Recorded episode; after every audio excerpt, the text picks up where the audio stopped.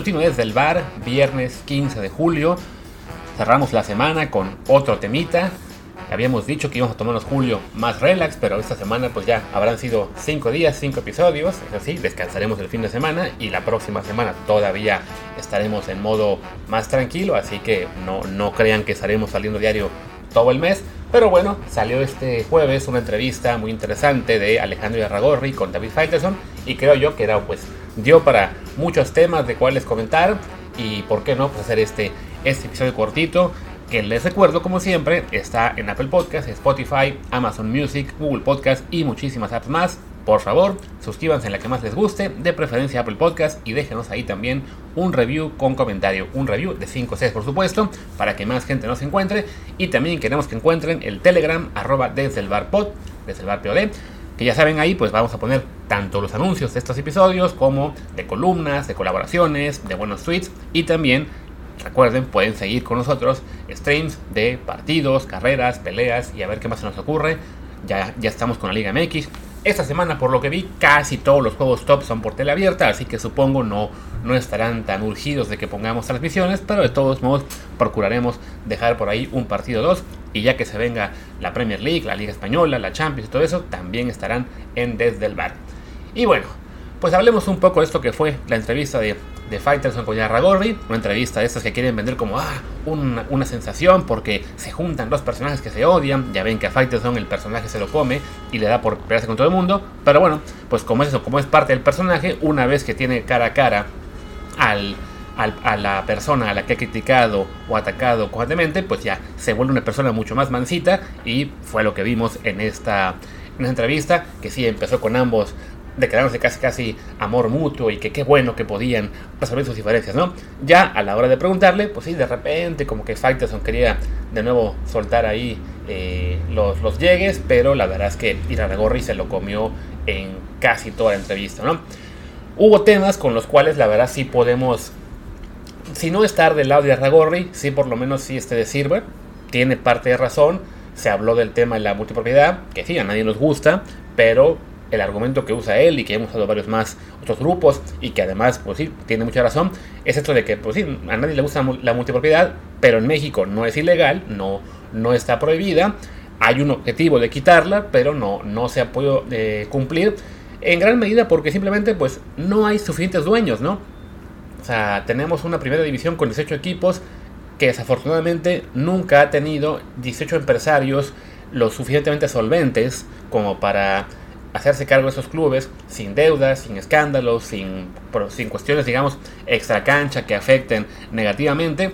Entonces, pues sí, creo que es mejor tener a un Orlegui con dos equipos, a una Televisa que tuvo tres, ahora tienen tener más uno, al Grupo Pachuca que tiene dos, a tener, sí, 18 dueños individuales, pero que resulten ser, este, pues como Fidel Cubri con el Veracruz, como los Chargoy que tenían al Pole de Jaguares, eh, ahora lo que pasó con Querétaro, que pues, le acabaron quitando el equipo a los que entraron por, a comprárselo y se lo dieron de nuevo caliente, simplemente porque fueron un desastre y ya sabemos todo lo que ocurrió en aquel partido con Atlas, ¿no? Entonces, pues sí, si vamos a tener a lo mejor 14 o 15 dueños y de los cuales 3 o 4 se van a encargar de dos equipos, pero lo harán bien, y serán bien administrados y se va a pagar a tiempo y no habrá con ellos digamos problemas de pues ni de logística ni de escándalos ni nada por el estilo mejor eso a que sean 18 y entren personajes que no están del todo reconocidos o que no tienen la, capacidad sea económica logística eh, lo que ustedes quieran para hacerse cargo de un club de ¿no? ese es un punto en el cual, lo comentó, sí se puede estar de acuerdo con, con el Aragorri, eh, sobre todo porque sí, es muy fácil criticar ese tema yo también hace, mucho, hace muchos años, cuando era más joven, también decía, ah, no, sí, yo también quiero, basta la multipropiedad. Pero bueno, ves el argumento de que pues, no hay suficientes dueños, se, entiende, ¿no? Ojalá que se logre llegar a más inversionistas, así como entraron los, los que tienen ahora en Lecaxa. Eh, se ha hablado de que Red Bull algún día puede llegar a la Liga Mexicana, eh, se quiere que vuelva Carlos Slim, se quiere que vuelvan, no sé, este, otras empresas grandes. Bueno, por lo pronto son solo 14 dueños por ahí más o menos, pues esperamos que haya más, ¿no? Pero sí, no, no es algo que, se pueda hacer de un, de un lado para otro, ¿no? También habló un poco de lo que fue el tema este de que las ayudas arbitrales y, y lo que ahora quieren llamar al Ratlas y no sé qué más. Que vaya, sí ha habido cosas en las cuales uno puede eh, comentar que el arbitraje pues sí estuvo un poco a favor del, del una liguilla y también que, que es sospechoso que su hermano, si no me equivoco, tiene eh, un cargo importante en la federación. Pero saber, bueno, una cosa es que haya eh, una, digamos, unas frases arbitrales que en este caso benefician al Atlas y otra es, bueno, ya comprobar que sí hay una, una línea clara para beneficiar a este cuate. Cuando uno dice, pues a ver, si se va a beneficiar a un club, pues beneficias a la América, a las Chivas, al Cruz Azul, o sea, a los clubes que tienen realmente convocatoria en todo el país, ¿no? O sea, en, en prácticamente ninguna liga del mundo ustedes ven que los clubes más beneficiados sean los medianos o los, o eh, los, pequeños, ¿no? Y con todo respeto, el Atlas no está ni cerca de ser un grande del fútbol mexicano, ¿no? Es un club que sí tenía su historia en Guadalajara, su, su afición, pero que no era ni de cerca uno de los 5 o 8 más importantes del país, ¿no? En, en, España sería como decir de repente que si sale campeón, no sé, el, el Mallorca, lo, pues será porque se la pasaron echándole la mano. A lo mejor es la única forma de que sea campeón, pero pues quién va a querer ayudar al Mallorca, ¿no? Entonces sí, sí son el tipo de cosas que uno piensa, vale, estamos tan acostumbrados en México al piensa mal acertarás, que pues ya lo, lo damos como algo eh, prácticamente automático sin necesidad de probar nada, ¿no? Si, si, podemos acusar a alguien de que fue corrupto, ah, seguro que era corrupto, ¿no? Y este tipo de cosas, pues sí, le puedo dar un poco de razón a, al dueño de, de Orlegui, ¿no? Hay otros temas, también hay que decir, en los cuales sí, pues, eh, por un lado se come Faiteson, con, choro y también pues con, con, verdades a medias, ¿no? Se habló del tema del ascenso y no descenso, se habló de, bueno, del no ascenso y no descenso, se habló también del tema de Libertadores y Sudamericana y por qué la liga, la liga con la MLS. Por un tema, por ejemplo, del ascenso y descenso, él hablaba de que no, es que lo tuvimos que hacer para salvarlos porque, ¿cómo se dice? Eh, antes estaban ya todos prácticamente en la quiebra y entonces sus presupuestos no, no alcanzaban, apenas recibían como el 20% de dinero del, del que tenían que gastar y y bueno, si luego con la pandemia vimos que ya iban a desaparecer la mayoría. A ver, es cierto que la situación económica del ascenso y descenso era, era nefasta de los clubes de ascenso y que equipo que subía lo tenía muy complicado. Pero la solución para salvarlos no es simplemente, ah, bueno, pues ya, que no haya ascenso y les damos una, una lana de, cooperación, ¿no? O sea, Incluso le salió a comentar que hay otras ligas en las cuales igual había cuestiones económicas muy complicadas antes. El caso de Liga Española, por ejemplo, que sí estaban todos los clubes básicamente quebrados por la mayoría. Y bueno, hubo medidas importantes, incluso en la ley un real decreto, y ahora la mayor parte del fútbol español está saneado con cuentas claras eh, y con clubes que pueden ascender y descender sin estar, digamos, este, eh, padeciendo ruinas eh, espantosas, ¿no? Entonces, sí, ¿por qué? No solamente porque dijeran, ah, es que en España ahora, pues ya, vamos a tener al, al Madrid y al Barça siempre arriba y que a los demás les toque un poco de dinero y que se queden ahí. No, de entrada, sí, un punto clave fue el tema de la televisión, de que ahora hay un contratos colectivos que generan más dinero y parte de ese dinero se distribuye mejor a clubes medianos y también a clubes de segunda y tercera. Pero un punto muy importante es simplemente que se estableció el tema del control financiero, que es algo que en México no se ha hecho. A muy resumidas cuentas, ¿qué implica esto? Que los clubes no pueden gastar más de lo que van a ganar.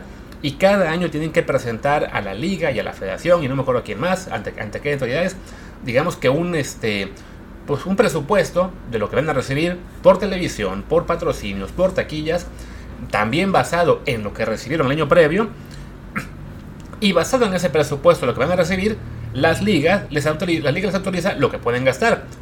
Todo lo que pasó con el Barcelona, por ejemplo, de que no renovaron a Messi, ese fue el punto clave. El Barça tenía muchísimas deudas iba a percibir tanto dinero y la liga dice, no, a ver, si tienes estas deudas y estos ingresos, no puedes renovar a Messi como le pasa ahora con cada jugador que quiere contratar, que tiene que dejar salir a otro, porque a ver, pues para el control financiero, si quieres tal jugador, lo tienes ahora que, eh, digamos que compensar con, otro, con otra venta, ¿no? ¿Qué hacen en México? Ah, no, pues que ahora ya están los clubes mejores porque les damos una lana en esto de los, este, este, ¿cómo se llama? Esta cooperación que se estaba dando de los 20 millones de pesos, algo por el estilo, que pagaría el equipo que está pagando multa. Sí, pero a ver, eso les ayuda simplemente a sobrevivir, pero no es lo único que tienes que hacer, ¿no? O sea, sí, es importante que haya un flujo de dinero hacia la, hacia la Liga de Ascenso y hacia la Liga Premier, esta segunda división, como se llama ahora, y a lo que ustedes quieran, pero también se les puede eh, imponer ese control financiero para que digas, ok, estos clubes que están acostumbrados a gastar, voy a decir una cifra de cualquiera, ¿no? 5 millones de pesos en, salarios cada año y tienen de ingresos únicamente 2, Bueno, pues les, damos ahora, bueno, voy a un ejemplo mayor, ¿no? Estaban acostumbrados a, gastarse, digamos, 25 millones de pesos y ahora, y solamente recibir 5, ¿no? Pero ahora como reciben 20 millones de la primera edición para no poder ascender, pues con eso quedan tablas. Ese no, a ver, mejor establece un mecanismo por el cual un club de ascenso que tiene presupuestado que va a recibir únicamente 5 millones en el año, pues solo se puede gastar 5 millones y punto, ¿no? Y así, tarde o temprano, vas a llegar a una situación también de equilibrio financiero como que tienen en España, ¿no? Pero bueno, ese es un punto que ya me, ya me estiré muchísimo, pero que claro, para ir a Gorri, mejor no ir por ahí, porque es más sencillo decir, no, les ayudamos a sobrevivir, pero bueno, como son muy pobres, no tiene caso que suban, ¿no? Eh, también está el caso de Libertadores, Sudamericana y de la MLS, en el que por un lado dicen, no, es que a ver, en temas económicos y demás, no podemos pretender que la MLS no va a seguir creciendo, que su, nivel va, a ir mejorando. Y sí, eso en parte es cierto. Es una liga que deportivamente está dando pasos importantes, eh, que yo sigo creyendo que es una liga bastante flojita en general, pero que tiene ya la posibilidad de, bueno, dos, tres clubes cada año más fuertes pasó ahora con gente de Saunders, que por fin ganó la Conca Champions, y ya en su momento nos había dado un susto Atlanta o, Toronto. La liga como tal, con 30 equipos, yo aún la veo muy flojita, pero bueno, ahí va, va subiendo poco a poco, ¿no? Y piensa ir a y que la mejor manera de, competir es estar con ellos. Porque además, si vamos a Sudamérica, pues solamente van a ir 3 o 4. Pues sí, como pasa en Europa, ¿no? A la Champions solamente van 3 o 4. Ah, y eso en España, ¿no? O en Inglaterra. A la Europa League van 2 y así, ¿no? O sea, no, no es que los 20 equipos de la Liga Española vayan a tener posibilidad de jugar contra equipos extranjeros, ¿no? Entonces, es el tipo de cosas que con las que Gorri nomás da el choro, marea, cuando lo, el, simplemente lo, lo, que decide esto es el tema de pues, lo económico, ¿no? Que sí puede ser que competir contra Estados Unidos en la MLS, eh, en estas ligas conjuntas, eh, deje más dinero, pero el plano deportivo es donde, donde está sufriendo México al no tener un roce contra equipos más competitivos que también hay que decir, las ligas sudamericanas no son tan fuertes hoy como lo eran en la época en que entramos a Libertadores, pero de todos modos, pues sí, le ofrecen más a México en términos de competencia, de roce, de experiencia ante ambientes mucho más hostiles, porque a fin de cuentas va un club mexicano a jugar a Estados Unidos contra un club de la MLS y la mitad de los fans son mexicanos. ¿Cuál ambiente hostil, no? O sea, salvo que vayamos a Seattle o a Portland o alguna Atlanta, algunas sedes en las que sí hay un, una locura por sus clubes, cuando toca jugar al equipo mexicano contra Los Ángeles, contra, no sé, Chicago Fire, contra New York City o como ustedes quieran, siempre habrá una cantidad de mexicanos importante, entonces pues la experiencia no es la misma, ¿no? Y vaya, ya, lo, ya hemos hablado de que si bien no es, no es esto un factor eh, primordial en los fracasos que se han tenido este año en sub-20 y en, y en femenil, por parte de la femenil ni cuenta en esto, sí creo, bueno, que, que de todos modos ese error internacional se está perdiendo en el afán de hacer todo con la MLS para sacar más ingresos, ¿no? Y pues bueno, hubo ahí muchos más temas de los que habló Irarragorri con Faitelson. Yo creo que la, entrevista está un poco larga, está, fue como una hora más o menos ahí de, de video que subieron a YouTube. Y bueno, insisto, ¿no? Hubo cosas que son interesantes y en las que se le puede, digamos, dar la razón, como el punto este de la de la multipropiedad, pero también sí creo que le ha faltado eh, conceder por lo menos o eh, lidiar mejor con el tema de que deportivamente las decisiones que ha tomado la federación y la liga últimamente pues no son ideales, ¿no? O sea, en fin. Y también, bueno, y, como siempre, ¿no? Recordar que pues son una vez más cuando siempre muy gallito como personaje en Twitter o en su programa de televisión cuando está él ahí rodeado únicamente de comentaristas, pero pues ya que le tocó hacer la entrevista, ahí sí mucho más, mucho más manso el, el corderito. Y bueno, ahora sí, ya vamos despidiendo. Les decía, este, este mes seguimos en plan mucho más relax. La próxima semana seguramente haremos únicamente dos, tres episodios, salvo que la actualidad otra vez nos empuje, pero bueno, esperemos por ahora que eh, ya podemos descansar un poquito más, ¿no? Yo soy Luis Herrera, mi Twitter es arroba LuisRHA, el del programa y el Telegram, recuérdenos para seguir streams ahí también, desde el bar POD, desde el bar Pod. Pues gracias y hasta la próxima.